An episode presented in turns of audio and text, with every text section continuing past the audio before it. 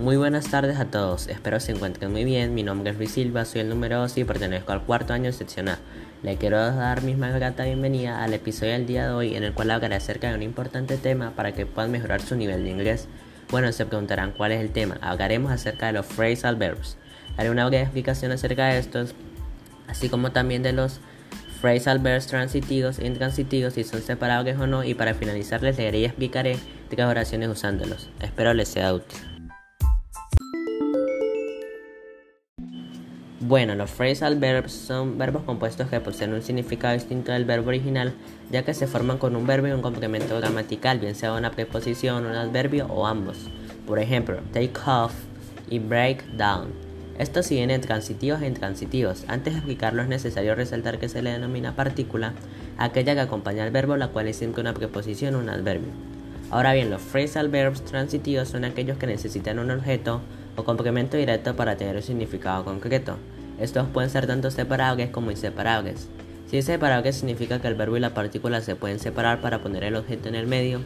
Este tipo de phrasal verbs pueden escribirse tanto juntos como separados dentro de una frase, con la excepción de que cuando el objeto es un pronombre como me, you, it, her, him, us y them, el phrasal verb debe estar siempre separado. Por ejemplo, You let me down when you failed the exam.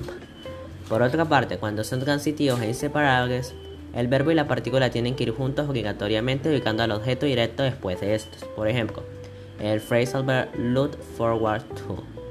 Ahora bien, en cuanto a los phrasal verbs intransitivos, tenemos que son aquellos que no necesitan objeto para tener significado y son inseparables. Por ejemplo, I woke up at 8 o'clock.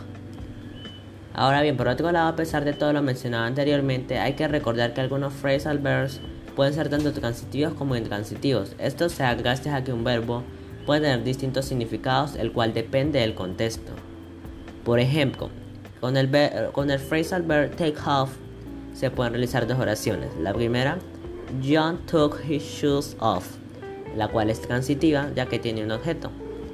Mientras que la segunda oración dice, The plane took off late la cual es intransitiva ya que es intransitivo el phrasal verb ya que no necesita de objeto, de lo cual es necesario tener en cuenta el contexto.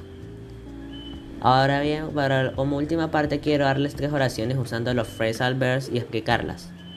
La primera, I have to pick up my sister at the airport. En esta oración el phrasal verb es pick up, que significa recoger. Entonces nos hacemos la pregunta, ¿qué recoge? Bueno, recoge su hermana. Entonces, como necesita de un objeto, quiere decir que es transitiva y separable ya que puede ir en el medio de pick y up. La segunda oración es I take my clothes off when I take a shower. Aquí podemos, aquí podemos ver el phrasal verb take off, que significa quitarse algo. Es transitivo, es transitivo y separable ya que tiene el objeto en el medio del phrasal verb. Y si nos preguntamos qué me quito, bueno, me quito la ropa, por lo tanto, necesita un objeto directo. Y la última oración es They went away for the weekend. En esta el phrasal verb es go away, pero en tiempo pasado que sería went away, que significa dejar un lugar o mm, en este caso irse. Es intransitivo ya que no necesita de ningún objeto para dar significado a la oración, da el significado ella misma, el mismo. Si nos preguntamos qué se fueron, suena raro. No tiene sentido, por lo tanto es intransitivo e inseparable el phrasal verb go away en esta oración. Bueno, muchas gracias, espero que les haya sido muy útil esta información, nos vemos en un próximo episodio, hasta luego.